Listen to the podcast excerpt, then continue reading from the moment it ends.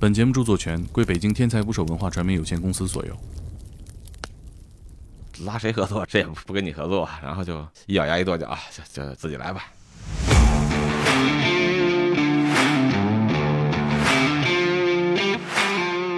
啊，女儿说说说挺好，说这个你还挺伟大。我当医生的时候看到这个，我也不可能去执行。这些植物人能做梦吗？植物人能不能意识到自己还活着？这个流泪啊，啊这些反应啊，给家人带来的更更多痛苦，更多牵挂。经过深思熟虑，决定是否结束自己的生命，起码是一个道德、伦理、法律的底线，可能也也是咱们社会文明进步的一种表现。这个心里很遗憾，你认为是自个儿在你的手下，父母可能离开的，只在医院住了到六天，花了二十六万。看到这个植物人真的就是没有没有什么去处，七个护士伺候他一年零一个月，然后才有第二个病人。他他他想租这房，给他送钱去，他都不要， 我再双倍赔您定金。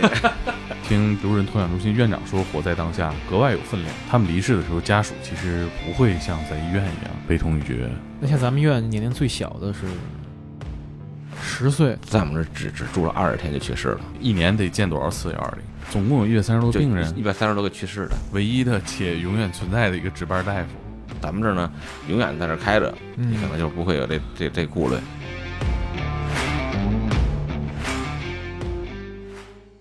请点击订阅我的播客，拜托了。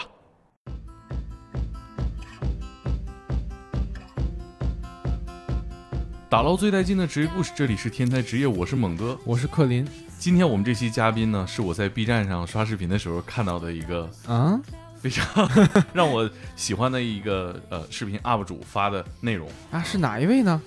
这个 UP 主的名字叫猛哥天才捕手，哎呀，似曾相识，哎，耳熟。他去拍摄了一家植物人托养中心和这个植物人托养中心的院长，呃啊聊了聊他的工作啊和他的工作现场。啊哦，这个视频里展现了呃，我们可能一直不曾关注到的植物人是的生活状态是什么样的，以及算是大陆唯一一家植物人托养中心目前的状态怎么样。嗯，这个 UP 主真是不错。哎呀，这是宝藏 UP 呀、对，没关注的大家就是在小破站搜索“猛哥天才捕手”，关注一下，可以对看到这期视频。是那么这期视频播出之后呢，也就几天吧，啊五十万的播放，嗯上千条的留言，对，上千条的弹幕，是，大家讨论非常热烈。甚至还在缓慢增长中，哎，所以我们今天呢，请到这期视频的呃主人公嗯植物人托养中心的向大夫来到我们天才捕手 FM，一起聊一聊他的这个职业，他可以说是大陆独一份儿呗。对，那我们欢迎向大夫。呃，天才捕手的朋友们，大家好，我是向大夫，向九大向大夫，是植物人托养中心的向大夫。我这突然想起来，您这名字像九大，这个九大是跟这个第九次人民代表大会有关系吗？中共啊中共九大 啊，那那是那是那是，但是我们我们家排排行就是向九字儿了。其实哦在，在在哦几几个辈子几辈以前就被排好这名儿了，但是也赶上了那个第九次人民代表大会。哦还还真真是多少有点缘分啊。啊对对那，您名字的“大”这这这个字，当时呃是取的什么意义啊？这不知道，我没没怎么因为感觉您做了个大事儿，嗯这个事 儿啊，谢谢。这个事儿咱们以往没见过。对，这期视频您肯定也是看了哈，啊，看呃看了看了，有没有什么印象深刻的回复？啊就是那些个我觉得溢溢美之词呀，我觉得倒是没什么。当时做这件事儿的时候也没想这么多啊，就就嗯想把这个啊这些人应该应该应该托养一下。嗯嗯，家人看这个视频了吗？有没有什么反馈啊？嗯、家人，我我当时这个看到这视频之后，我我我只是转转给我女儿看了啊。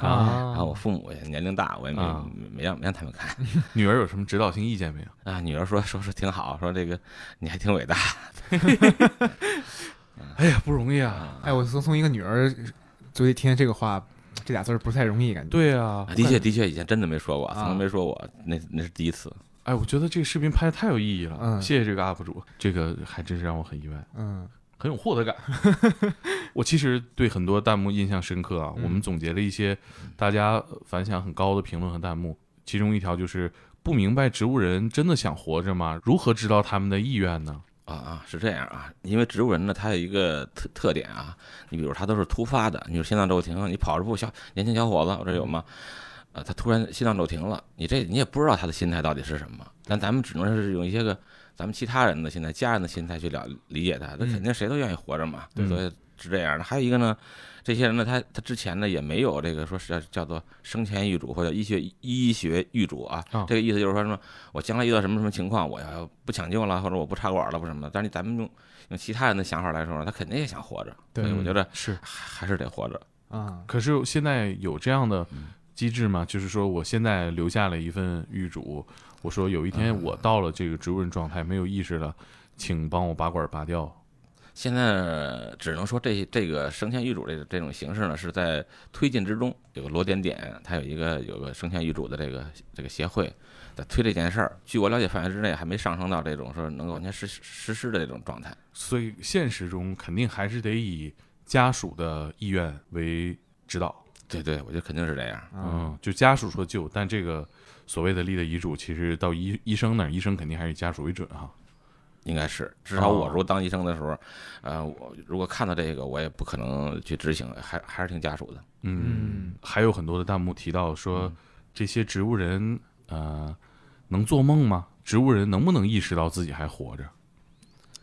哎呀，这个这有点儿这情感的问题了啊。这个要从医学角度呢，这些我们也是只能说呢，我们在工作中啊能看到他们是会有感受的，嗯，痛刺激啊什么的，他都是也跟咱们一样，都是有感受的。而且每个人因人而异，并不是想象的那种完全不动、完全睡睡眠状态，他也有睡眠觉醒周期，就是说也能睡觉。比如咱们尽量让他白天睡觉，呃，啊白天清醒，啊相对清呃也不叫清醒啊，就白天是正相对正常的状态，夜里睡觉。啊，但也有有些这个植物人黑白颠倒，他啊白天瞎折腾，就是有躁动啊，或者癫痫发作啊什么的，哦这这些都都可能。所以我觉得细微的观察，其实他们也有很多的这些个这些个小动作啊，什么都有。但这个动作是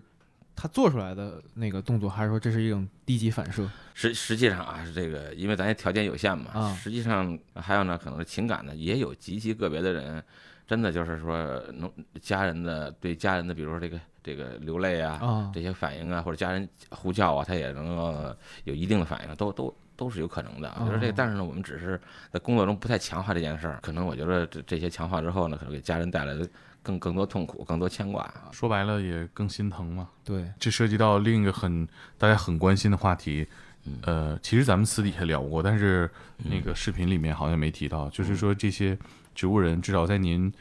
呃经历范围内的，他们有醒过来的吗？如果从医学的角度来判断啊，他们应该有醒来的这个可能和已经有醒有醒来的这种表现是是有的。你比如说见到自己亲人的时候呢，他的确这个有情感反射，就流泪。嗯，还有呢是这个这个真的就叫出了家属的这个名字，啊而，且而且叫对了，嗯，这这些个都咱都咱都有有过真真实的状情景，哦，那不就相当于恢复意识了吗？呃，但是它仅仅仅此一次而就已，一下阶段对性的就能说话了已经。呃，对，就咱们遇到的就只是一次而已，一般都是我们医学上观察得得是连续三次，你可能才、哦才叫才叫可能，你不能不可重复的东西就就就不算。哦所以说白了，其实，在您的这个接触范围内，能起来了，像好人一样，嗯，没有。几乎是不可能。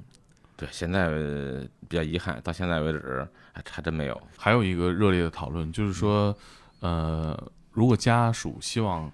安乐死，可以执行吗？安乐死首先在咱中国肯定不肯定是不能执行的啊，嗯这咱中国是非法的。对嗯然后你在世界范围之内呢，他安乐死它有一个前提条件，嗯就是说这个你一定是在咱们这个清醒状态下，经过深思熟虑，呃，决定自己生命是否结束自己的生命，啊得有这样的一个之前的一个一个生前预嘱吧。啊，那像这种情况，他已经没意识了。没事，所以你不知道他到底想表达什啊啊么。 对，而而且咱咱这你如果是把这些人呢，你比如儿女代替他，嗯呃，去表示了这个，这这这也不行，为什么呢？起码是一个道德伦理，这个、这个法律的底线，你不能代替人家。对，对，嗯这个决定只能交给上天了，没有人愿意去承担这个决定。人肯定对生的欲望还都是无穷的。对，然后还有一个，刚才你说这个， 嗯、要真想结束自己，的确还是得需要有这个生前预嘱。嗯嗯，没有是。没有这个这种情况下，你真的别人不无法代替。那说说到这儿，其 实也有很多人问啊，就看完了那一整期视频，那这个有什么意义啊？这个您是怎么思考这个问题的？啊、呃这个意义其实呃挺挺多的啊，但是但是我简单说啊，这首先第一个是对亲家属的意意义，对亲情的意义，就是、啊，只要是自己的亲人，尤其我觉得是，你看我那儿，你你可能去过，你去过吧？对吧，尤其是父母对孩子的这种这种这种心态啊，他什么样他都都管，这个是特别特别典型的。嗯这个，然后当然了，子女对对父母的这个，也就是这种感情也是也很深，不离不弃吧。对这是家庭亲亲情角度。你说嗯这个社会角度啊，嗯我我个人觉着呢，可能也也是咱们社会文明进步的一种表现。你嗯，遇到这种人了，他可能一辈子，他可能也做过很多革命工作嘛。然后你这个到这到这种状态了，也应该给他一个比较良好的这个终结，怎么怎么怎么走走完这个人生。嗯我觉得还是应该，哎，起码不能让他们很明显的这个家属或者是亲朋好友有有什么遗憾。我理解很多人问说有没有意义，就是针对社会意义这个层面，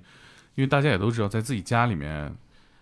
没有什么有没有意义，这个有没有这个条件，这是一个有没有条件的问题。嗯对，那社会层面其实我觉得也是这个情况，就是来不及讨论有没有意义，嗯，你还能怎么办呢？你就能得送到哪儿去呢？对，你就得救啊，你得养啊，就这赶上嗯，就是像大夫这有这么一个地方能收容嗯这些病患，那就到这儿了，那不然呢？送走吗？送哪儿去呢？对，真的没处去。他们去的，他们的，你比如说，如果是在医院的话啊，会遇到两个问题：一是这个他可能就是这些钱他也花不起了，嗯对因为因为你报销啊什么的，你延续生命的时候也不能这些，可能也不会给你花更多的钱。是过去的去处呢，可能就是只能回家，回家就遇到面面临的难题就是说，你你你虽然是你是亲儿子亲闺女，但是你可能这个对这些护理不专业，嗯呃，可能你你最终你会会心里很这个心里很遗憾，你认为是自个儿在你的手下，你的亲父母可能离开的，所以他这个一辈子可能觉得都不太舒服。是，你没有办法，ICU 差不多，嗯、不管是大城市、小城市吧，一天得万八千块钱甚甚至更多，啊，十天就是十万块钱，三十天就是三十万。像您了解到的，呃，最多的大概在 ICU 花过多少钱？ ICU 里上百万、上上百万，现在有统计的这数字啊，说第植物人第一年的这个费用就是五十到一百万，这是平均费用就这么多。然后呢，这个当然了，这些个还不包括这个刚才我说请护工啊，或者或者是这个这个吃这个吃喝拉撒这这些钱都不算的情况下，就是在单纯医院就这么这么多。然后我是亲身经历的，我这有啊，其实只在医院住了不到六天，花了二十六万。嗯然后那家庭可能就是对一个农村的家庭，对普通的家庭来说呢，可能就已经坚持不了了。嗯，掏干家底儿了，呃对，还没还没到那种，你术后第一天他就转我那儿去了，上我那儿去了就。啊，反正就是呃，大概热门的评论啊，我们就说这么多。呃嗯嗯嗯但是大家也通过这些问题，基本上能反映出来，嗯，大家对植物人生存状态的一些好奇，嗯呃，一些关注的点，嗯呃，就是这样一个充满了绝望和让人难受的这么一个工作，向大夫做了好多年了，大概做了多少年了？呃，现在是第六年六六年了吧？嗯，那我们今天就跟向大夫一起聊一聊这件事情嗯是怎么完成的，嗯，然后以及这中间有哪些见闻和故事。我记得您提到过，之前您是一个外科医生，神经外科医生，神经外科一般就是有什么大家更直观的病，说是神经外科的，那实际咱还回回到咱们这话题啊，啊我们神经外科医生呢，可能接触这植物人呢，比比别的科要多。啊比如说这植物人在医院来说呢，可能就会老年科、啊急诊科啊，嗯呃，神经内科、神经外科，呃其他的心心内科呀，也都都可能接触。其实哪科室如果有有些个中末期的病人呢，最后可也可能到呃质问状态，都可能。嗯为什么植物人会到会跟神经外科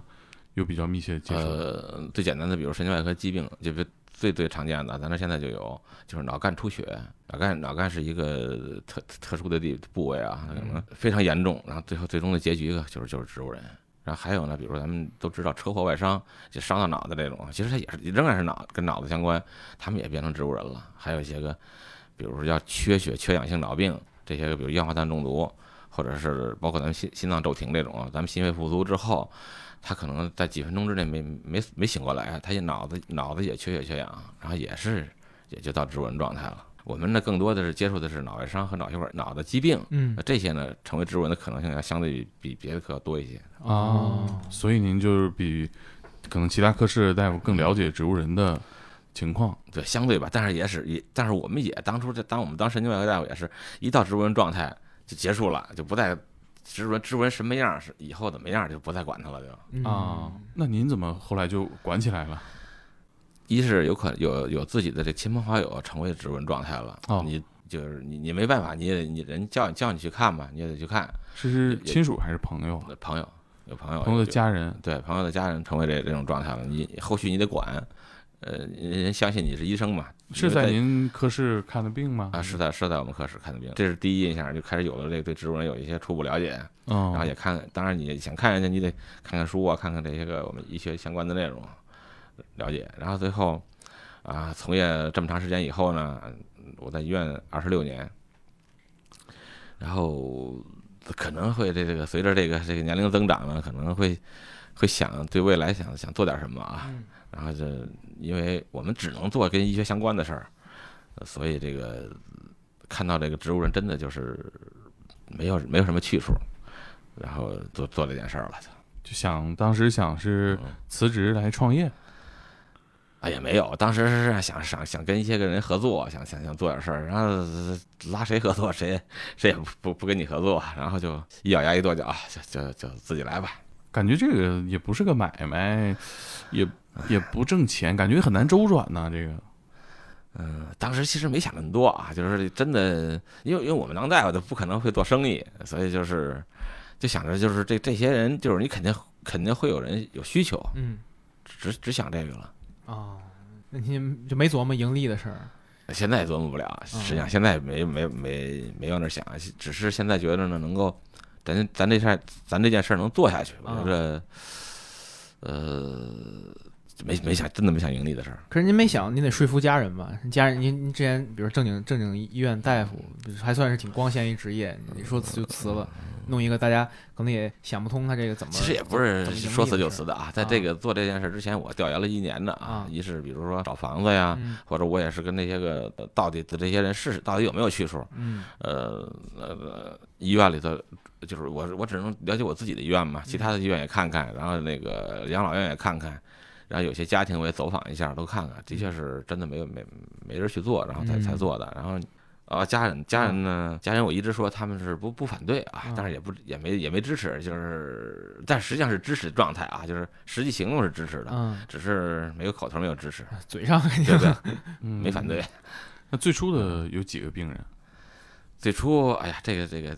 这这过程比较艰辛啊，因为因为因为我刚我说了，人家现在来说，要如果咱要开开一家新的这个这个呃托养中心，或或者是什么养老院也好，嗯，都是套路，我也明白了。是首先呢，你在介绍的同时呢，应该是做一些个他们叫营销，叫什么可以宣传一下，嗯找一些人呢，可能就是有意向的人，可能就已经有了，你这开张你就得住进来。对我这个呢是那个，当时对这些完全完全不懂，就是只虽然是觉得这是会有人来，哎呀，就说的一个比较呃这个呃真实的状况，就是说我收了第一个病人的时候，实际上是我们七个护士啊伺候他一年零一个月，然后才有第二个病人。啊，这么豪华的阵容，就就一个病人，呃，那时候因为就不懂这个嘛，就是这个营销嘛，然后当时当时也意识到这个问题了，哎，因为这一年也没没没白干，是什么呢？是我们尽量的想把这人让他维护的更好，让他让他让他活下去。你不能说这个你还没开张一个病人的时候人就没了，你这些人也就就没没事儿可做了。所以这更多的在医学方面我们在在努力。嗯啊之后呢，就是突然觉得觉得这个，哎呀，你怎么让人家知道啊？让人家知道，结果就是就咱们有这个网络了嘛，嗯？嗯嗯、第一个病人是在哪儿认识的？第一个病人，实际上实际上他他本人是在北京打工，他的爱人，然后也是在北京一个一个一个三甲医院吧，然后正好这个也是有一同行，因为看也也是同也是比较相对同情他，说看你家庭状况这都已经这种状态了，在医院也因为他这个不是完全自己没有人花钱，虽然是车祸的，但是呢他自己有责任。自己有有一半的责任，自己哦自己也得花钱，他自己钱自己的钱已经花没了，已经这这些这些年打工挣的钱都已经手里没有没有没没没没什么钱了，嗯，所以也得想自己的出路了。然后那大夫说，你这有一个我们同事啊、这个嗯，开了一个一个这样托养中心，你要愿意去你就去，你自己看啊，你自己决定。结果他他一来他就就就决定决定住这儿了。当时是在哪儿啊？我当当时我的机构啊，嗯我的机构实际上当年的时候呢，就是你想开在哪儿，这个这开也是一个很很大一个问题，就是人家不太接受你这个啊跟对跟呀死亡相关的这个嗯，在小区里边儿也啊开有不点了，儿肯定开不了。我是后来才意识到，我因为我当当大夫这么多年，我们没有这些这个对死亡这个这个这种忌恐讳怖啊、啊忌讳啊都没有，所以觉得开哪儿好像没问题。结果嗯一一到，呃，你想啊，这房庄给他给他。他他他想租这房，给他送钱去，他都不要，他他嗯他他不让你干，当时选址是什么地方？是呃民宅还是办公楼？呃当时当年选址的时候，咱也没有什么特殊关系啊，只能是这个看到什么就就就问去呗。可能有的是单位，有的是个人，个人为主。当时也没想开开很大嘛，就开一个几百平米就可以了，甚至一些个公寓或者是这个别墅，我们都想都想、啊都想别都墅想挺合适，啊对对对，选的选的北齐家一个一个别墅就是昌人平，昌平对嗯人车分流，啊，这这时候已经都已经是很长时间了，啊就是这个在在一二三四环找不到的时候。啊找不到一二三四五环里找不到的时候，才到那边去。然后人车分流，别墅特别好，嗯，然后也也最后房东知道你干这事儿，因为我都是直说啊，你我怎么我不会沟通的我不会这个啊，会怎么跟他说呀？ 我就说这个我们。我们刚开始开始跟他说的时候，他愿意。我说我就是一个医生，我想那个在你用你家的房子，可能做跟医疗相关的，哎，来吧，没问题。医疗就是嗯人不得合计卖医疗器材啊？啊，对他也没说太详细。后来我说我我要买买床了，给你们家这个就是、啊他说什么人呢？我说都是这些个植物状态的人，然后就开始不愿意了，啊，怎么表现的？会怎么说呢？说把你的这个房子的这个你交的押金不是叫什么金那叫定金定金定金、啊定金赔您，我再双倍赔您定金。 哎，我说那算了，那别别，啊，就就从这儿开始，到了这个小汤山这附近啊，因为小汤山这附近好多养老养老院嘛，啊我想着对也对对应该应该大伙儿都接受这件事儿，然后我就一步就跑到了更远的地区了，啊就到了这个密云水库。嗯水库因为水库里边儿周边的都都都人比较少，而且嗯呢，找正好也是一个我的一个病人，他自己有有有房子，然后就给我无偿的用的。哦，哦是个呃什么地方？是个院子还是是一个，它实际上它这这叫生态修复，就是是说白了，就把荒山怎么给做得更好啊，更生生态生态化的那那那种。他本身是一个国外的海归的一博士，所以他们对这个，而且很小的就出国了。然后他们他对这个生死这种这种观念啊，就好像就不太跟咱不太一样啊，所以说来吧，无所谓，没事儿，这个心态，所以就这样去了。嗯所以那是个什么什么环境？是院子还是楼房还是哎呀，是一个山， 是一个山上，一个山上，然后这个有个三层的一个小楼，哦？当年还是一个就是只有一框架吧，嗯然啊后我把它给改进的。嗯，当时有几个病人办公学生呃，用了将近不到一将近快一年的时间，八九个月吧，然后把这个房子给装修，先装修好才了。才有的病人对，才有的病人哦哦哦哦哦哦，这就是第一个病人的居住的过地程方。哦嗯，对，居住的地方。第一个病人大概生活了多久？第一个病人他实际上在医院，呃，待了两年多，两年半，那在我们这儿呢，将近三年。这个人是哦最后最终这个人是应该是植物植物状态五年左右，那植物状态五年算不算长？哎，很长了，就是植物状态。实际上，咱们有统计数字啊，就是这个，呃，刚才说了，在家了，如果回拉回家，你看咱们儿女很孝顺，呃，嗯特别孝顺的给他去去去去去去伺候，但实际上呢，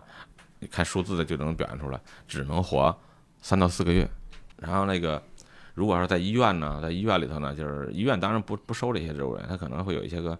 呃，因为什么原因吧，就就能够能够在医院住的这些人，嗯呃，这些人的统计数字呢，他们能活一年零十个月。嗯就一年零十个月和三四个月的区别。然后我我们现在也统计了数字了啊，我们嗯能活，我们这儿平均大概期是十二到十五个月，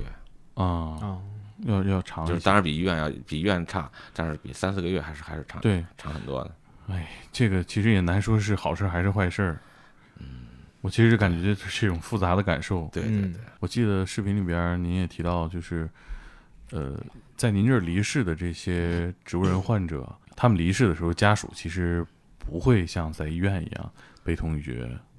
对，这个就是一个接受过程嘛。嗯、你比如有些那个突发的那个，嗯嗯，老公可能正当年四五十岁，突然心脏骤停，这个你说谁也谁也谁也接受不了，是所以他就真的是哭天抢地，然后求个大夫在急诊室，其实这种镜头镜头经常发生，你其实你看看就知道了，整天家属哭啊闹啊，这可能。但是你这个呃，比如第一次抢救的时候，你可能就是说，这这一是说我多少钱我也我也要抢救，什么状态我都接受，但是这可能可能相对来说不太理性。时间一长了呢，实际上这个咱好，咱们正常人也得要活着嘛，然后这个家庭也得也得延续嘛，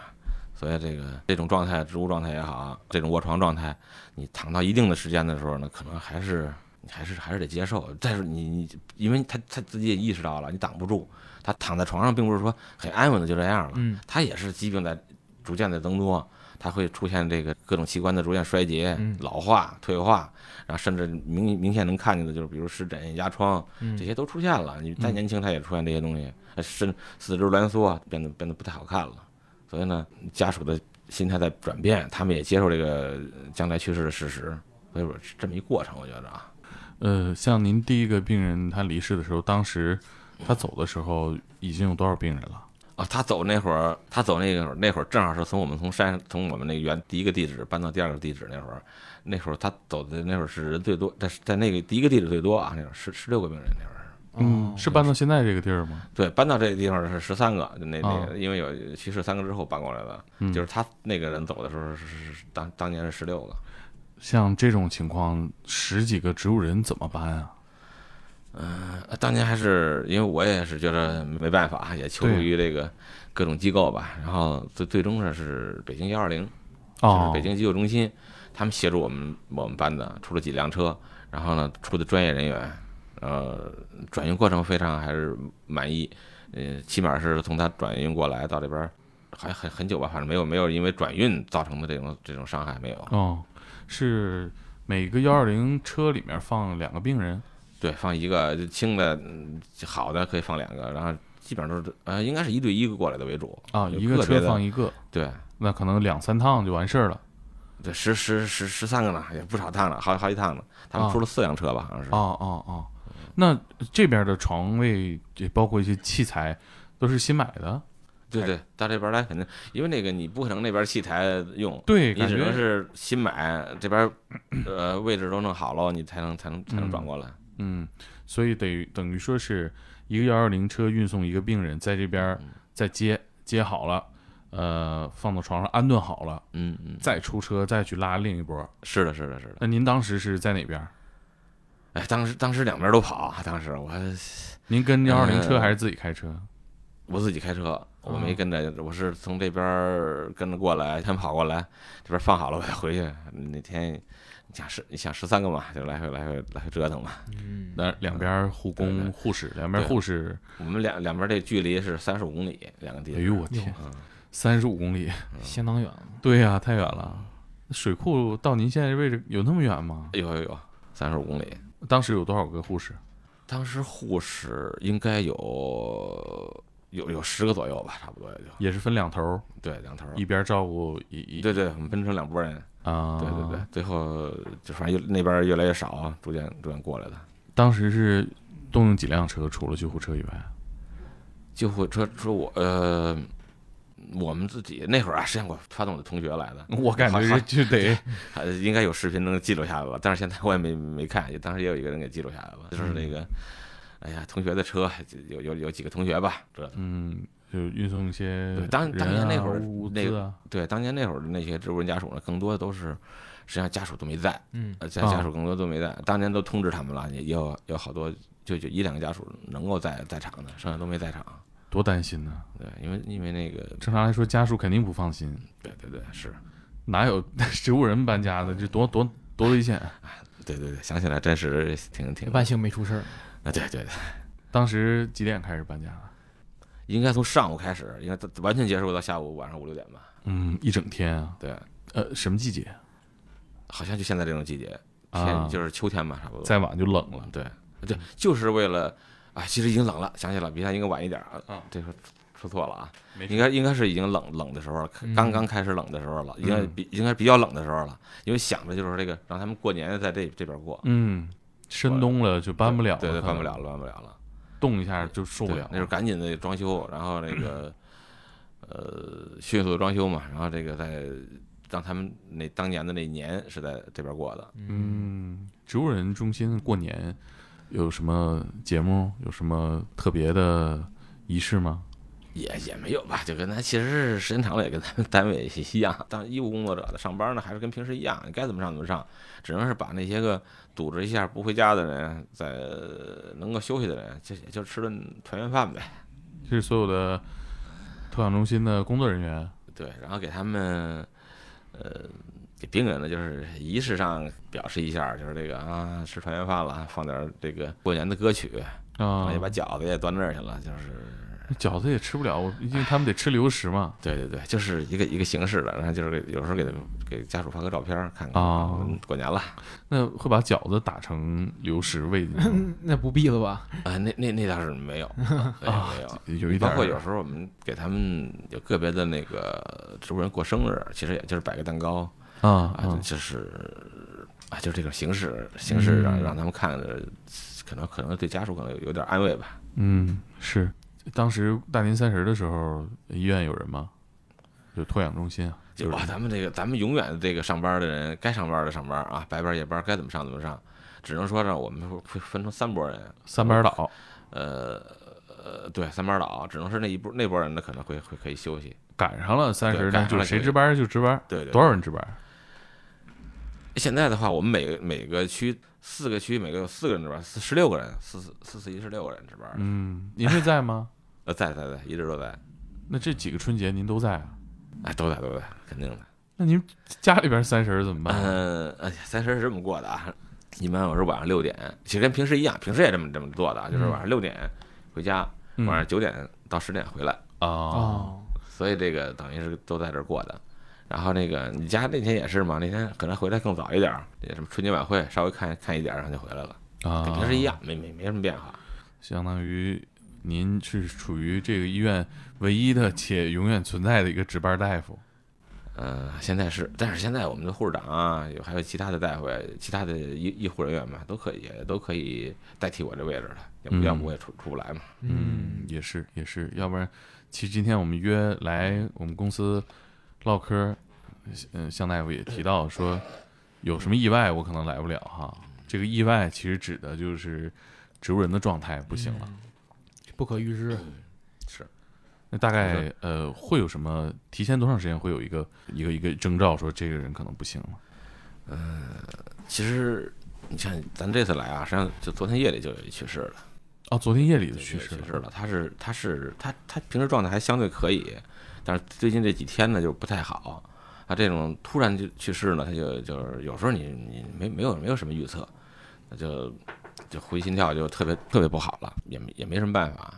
呃，当然了，提前就是这个还是知道的，因为他本本身是他的家人本身是咱们市市区里的人，然后赶紧给他通知。正好他到也到到我们那儿的时候呢，和其实和幺二零同时到到的我们这个到的我们机构，嗯也也就是说就是说他已经到的时候人已经去世了，已经嗯就就没来得及看最后一眼。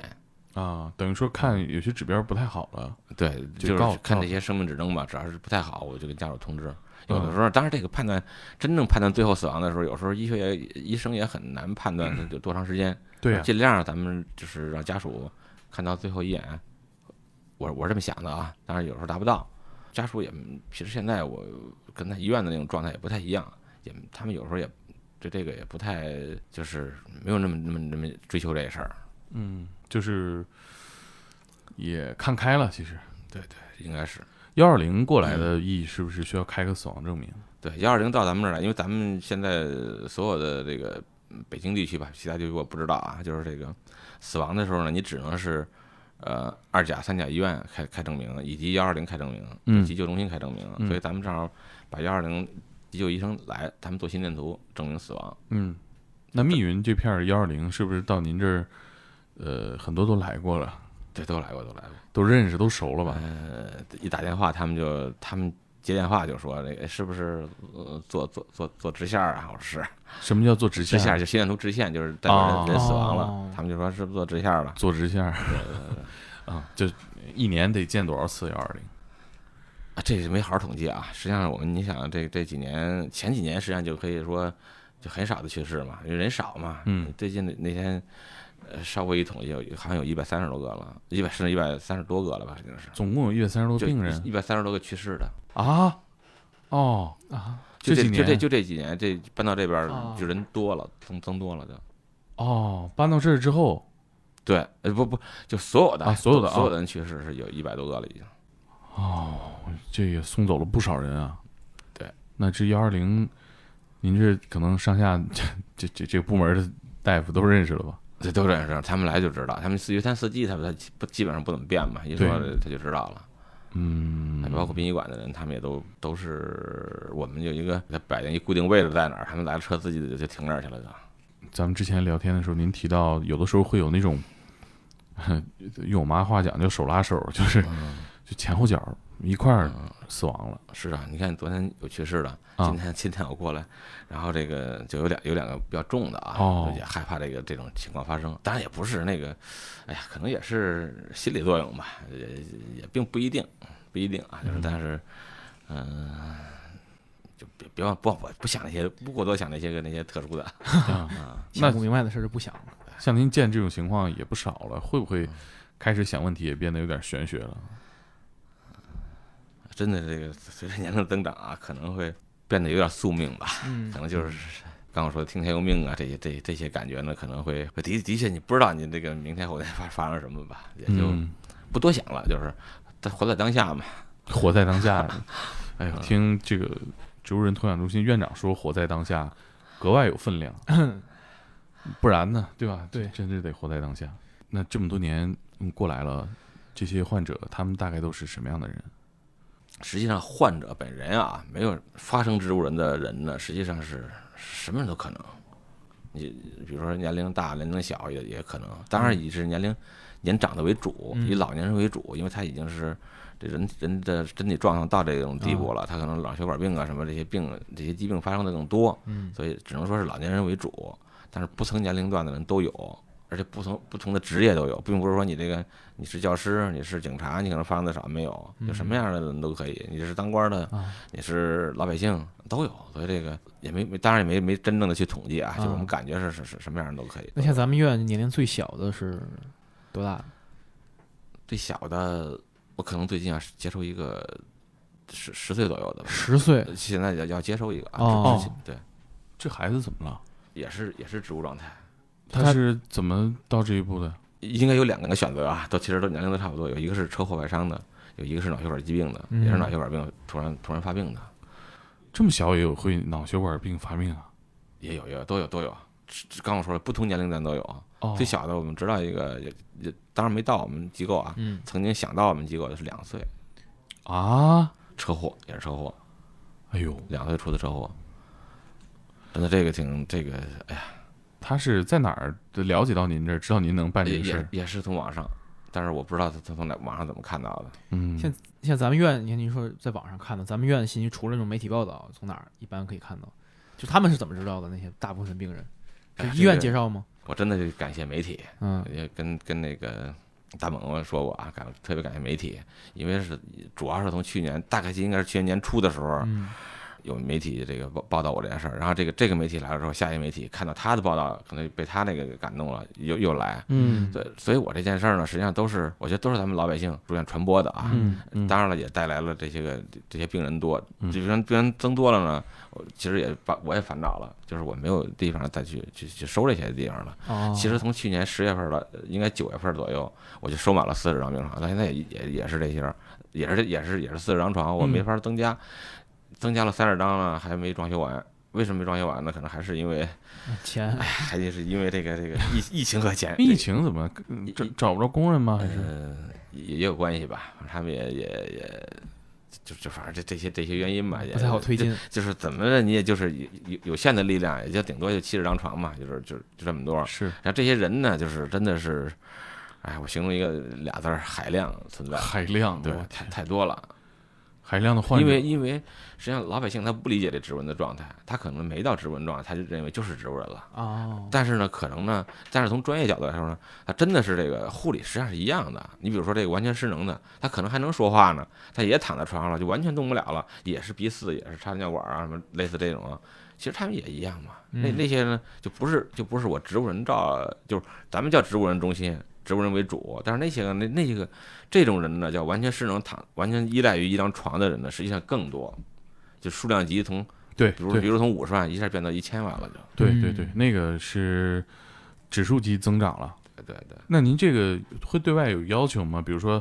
说可能哎，我们家有一位亲属，他还还有能交流，但是确实也是需要插管啊、打流食这种。呃，实际上我前几天就收了一个，他就他实际上他他在我们这儿只只住了二十天就去世了，但他不是植物人，他不是植物人，能交流，一直到最后他都能，因为这从这件这件事儿上呢，我也对生前遇主，我就回到那个话题了啊，又是特别深刻。这个九十四岁的老先生呢，他就我就不插管儿，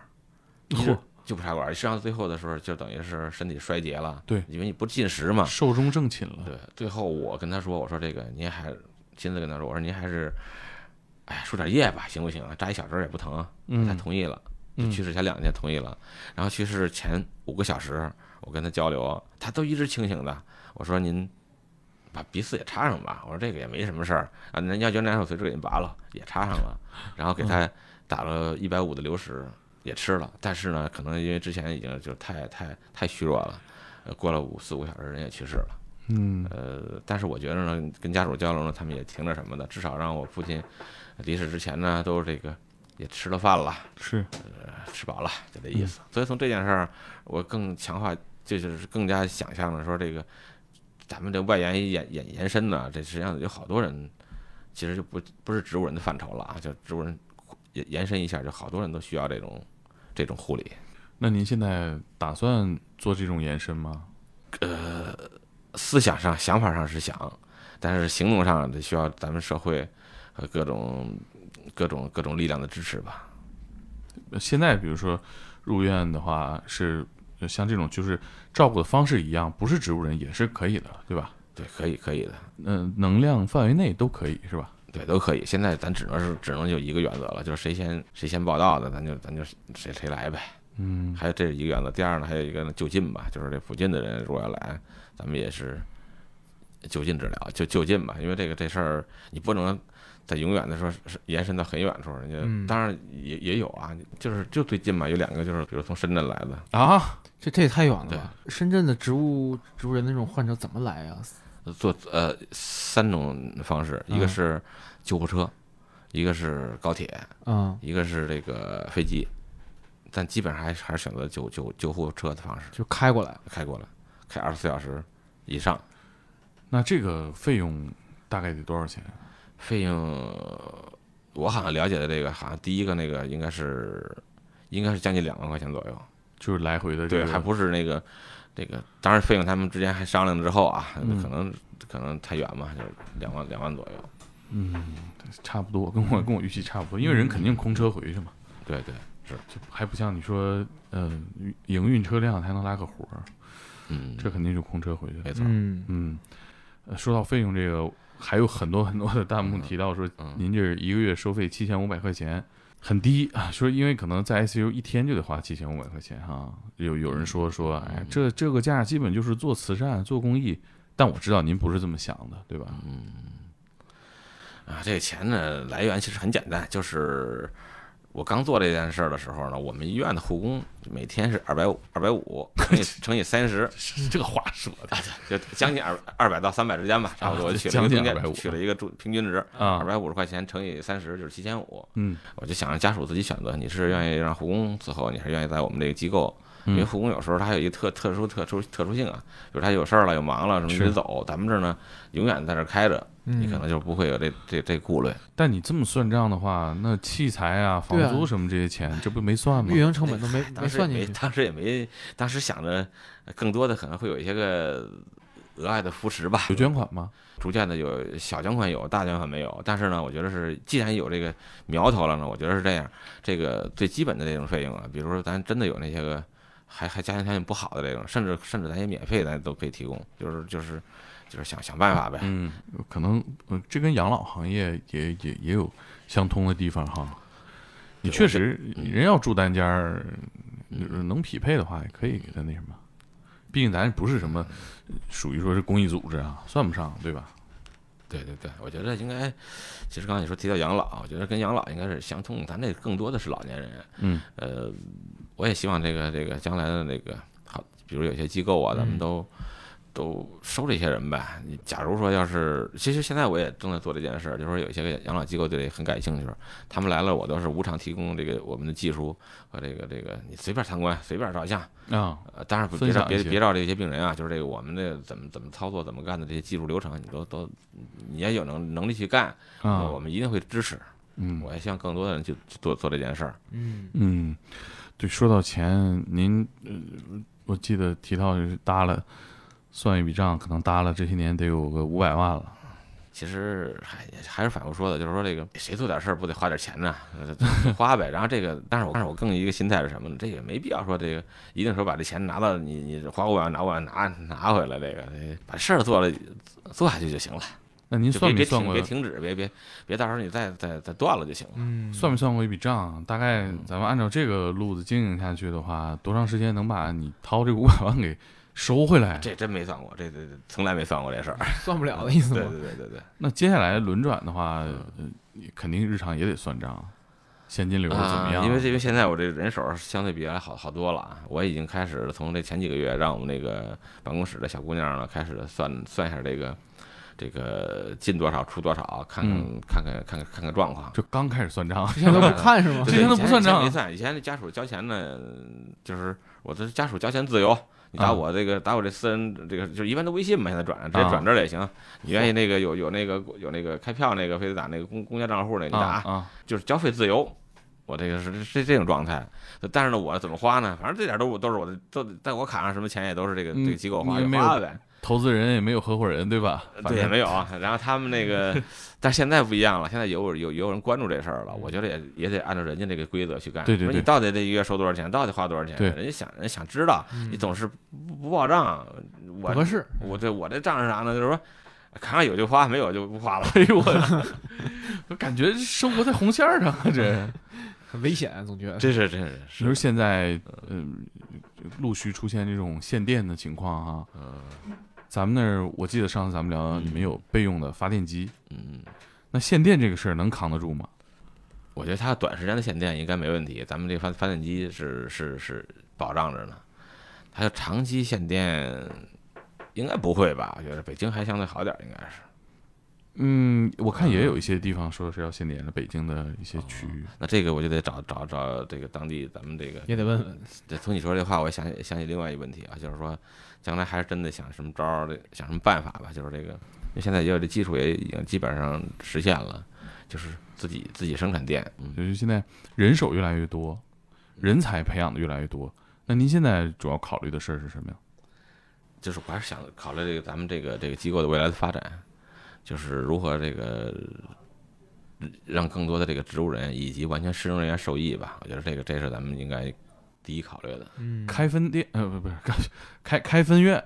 就是也不一定说咱们自己啊，就我没有那种想法，说这个刚我开始说了，把这技术啊，这个这些个方式啊，都让人家谁谁谁知道都可以。分享经验当然现在咱也也跟一个咱们都是最近这两天才进来啊，哦，跟咱们老年医学学会做一些个这方面的标准，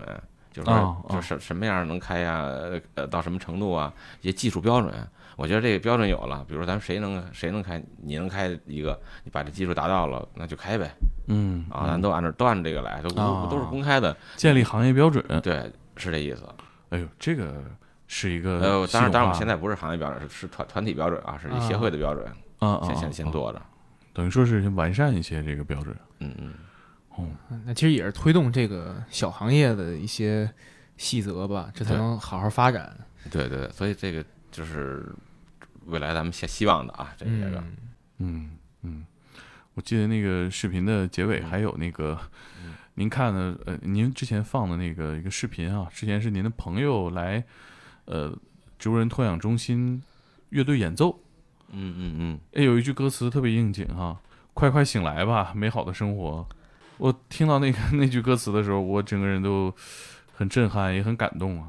他们那歌呢，虽然是不是专门为咱们这植物人做的啊，嗯但是呢，这个这作者啊是也也是为咱们这个植物人呢专门想要要要写写歌，嗯还不是一个啊，好几个这个来了之后，他们也都觉得挺挺感慨的，挺震撼呃人家的。觉得人生是有有些思考，因为他们也不年轻了嘛，也都是逐渐的增长，四四四都最小的也三十岁左右了，然后四嗯五十岁，嗯呃，也是也是想为咱做点事儿吧，嗯就这个，我感觉您的状态不是一个每天很消极，苦大仇深，然后很焦虑，但我觉得您是一个挺有规划，然后嗯人也挺欢欢快的一个人。那这个工作感觉挺苦的，然后情绪也挺低的。嗯那您是怎么保持这样工作状态或者说情绪的呢？嗯，一是我们有这个专业知识的基础啊，就对这些个可能呢，就是不会不会像想象的那么那么那么那么那那那叫什么呀？不不是想象的那种那种状态，就是还是心里有底。呃呃呃，相对，然后再有呢，比如说咱们青铜一些的呢，比如说这些这些个音乐人啊，现在原来的都是我们曾经玩过的一些一些人，啊，你以他们前玩玩乐队时候的小兄弟，呃，对他们这些人，但是呢，一逐渐传播，他们有他们的兄弟，他们他们的啊哎，逐渐的越来越多。嗯，所以这呢，我觉得挺轻松的。他们来说，哎，你这些周人我怎么办呀？我说是不是得也得也得唱点这些个这些个特特特殊的呀？我说不用不用，你你就你们你们你们原唱什么就唱什么。嗯实际，上是这种状态。刚才你说那无意间那歌词儿呢，符合这个呢，对也上了也是嗯也是，并不是说挺刻意的啊，嗯没有，因为这个音乐从这个医学角度来说，有个叫有个叫音乐疗法嘛，嗯嗯这是个可能对他一一是可能有点有有益处，嗯嗯再有呢就是说呢，更多地让他们知知道有这一波人，嗯然后他们这样来了呢，可能会给家属造成呢，就是说有人在关注，觉啊得就就行了，所以不是真的来了之后让他们让他们感受这个痛苦，让他们就觉得啊悲伤，我我没有这想法儿。嗯啊甚至呢，现在疫情期间，我我那演唱那个上次你看了，嗯，他就没有在病房病人旁边儿，啊直接在在院子门门口院子就行了。嗯，所以我嗯觉得乐队的夏天嗯对，我觉得就很他们很轻松，应该是。其实也是对从事这项工作的年轻的护士们，呃的一个鼓励和安慰吧。啊，对对对，那对天那天看，虽然人不多啊，下班的都过来看围围观，看嗯看一看，我觉得这个让他们感觉也良好。对，嗯调剂调剂心情，可能我觉得你可能年轻的护士大夫面对这个事儿，其实压力也大，心里也肯定是有那种负面情绪在。对，肯定是有，但是呢，嗯因为因为我们也是来了一个新护士小姑娘，可能二十岁，但是呢，前一前一个那个老师呢，可也就二十一岁啊，就这个这么嗯年轻，但是他已经经历过这生死，他都他都明白了，嗯所以呢，他可能可能心里也有这个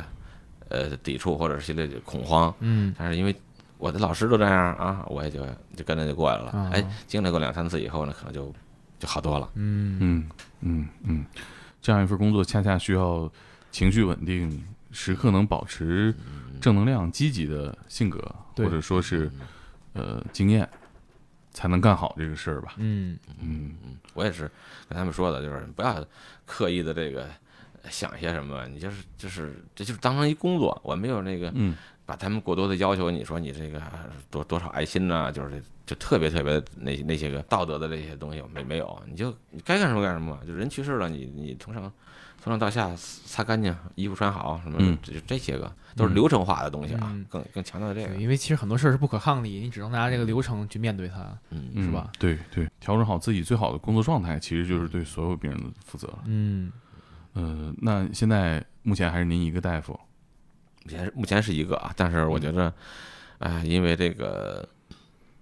这件这件事儿被更多人认知，嗯有有几个有意向的大夫，嗯嗯甚至有一些个是这个护士在三甲医院里干了好长时间了啊，哦干了五六年、七八年的这种也想来这种护士，吸纳他们，人才，他们也要过来，哎所以这个哦这个可能招没贤纳，士。没对好事儿啊！没对，没准以后咱们再见面的时候，他们就能哎哦能过来了。以后您这啊改变了只有一个医生的现状，也有一个是吧？团队来巡巡床，啊对是吧对对对，有医生，有学生， 学学生已经开始有了，已经哦就是在我们实习的学生也有哦了。啊，听下来是好事儿。对，人才流动，呃，流向了这个行业也好，或者说这个单位也好，这是最好的事儿。对，现在而且听着特别乐观，这供需都在增长。嗯，对是是是是，我们聊了这一期，不知道有没有解答，呃，大家的困惑啊，嗯到底这个事儿的意义是什么，或者是对于大家对向大夫的好奇嗯怎么样？嗯，但是我自己的感受就是，呃，关注这个，关注这个，呃，植物人群体哈、就是其实也是关注我们自己的健康，包括呃我们家人朋友在有这样的需求的时候，我们有这样的知识和信息去分享。嗯我相信很多植物人家属他得到这样的信息，也是因为可能看到了向大夫的报道，嗯然后呢就定向的转给自己周围需要的人。我嗯觉，得这可能是效率最高的一种传播方式哈。对，嗯，我觉得最后还是我还是应该感谢天才捕手，这个对我们这个这件事儿的这个啊关注，我们这个聊天儿和这个报道吧。我觉得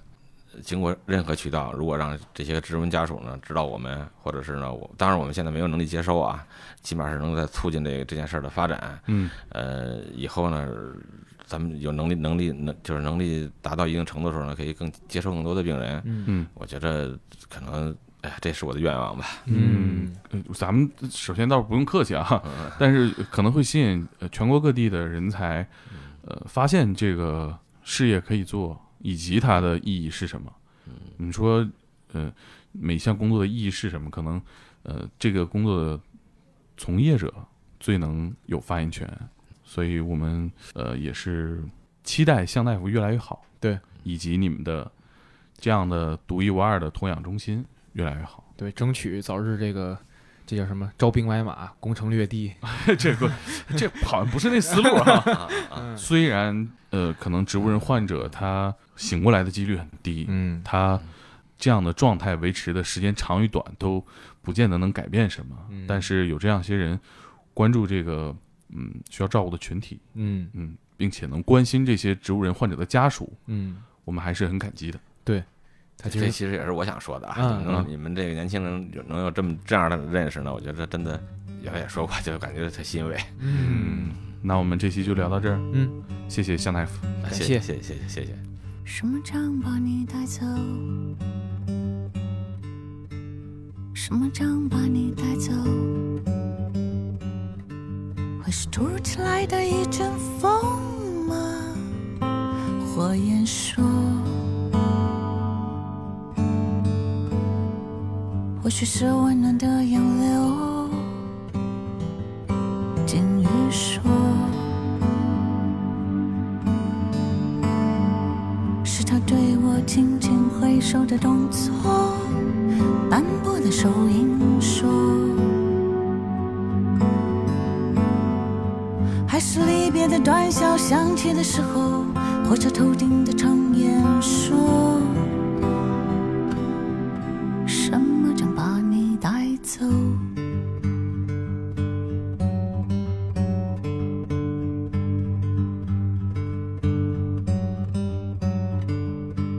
什么将把你带走？什么将把你带走？会是破晓前升起的晨曦吗？水手说，或许是好闻的毛球。野猫说。是他动我轻轻摇头的动作，沙哑的树叶说，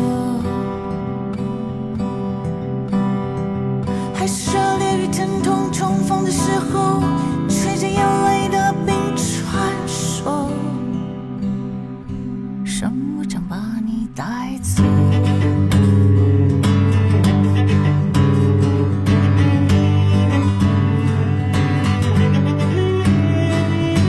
是近在眼前的天空，破烂的军服说，也是远方的战衣，斑白的发髻说，有时是一场咳嗽，宁静的散步说，有时只是一场梦，跳动的心脏说。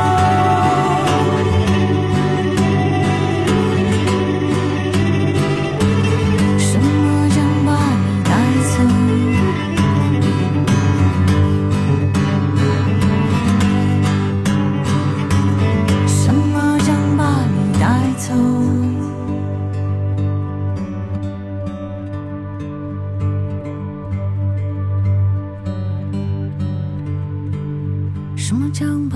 走。什么将把你带走？唯有黑暗不在。电影说，什么都把我带走。世界说，唯有恐惧不在。死神说，如果你忘了曾经爱。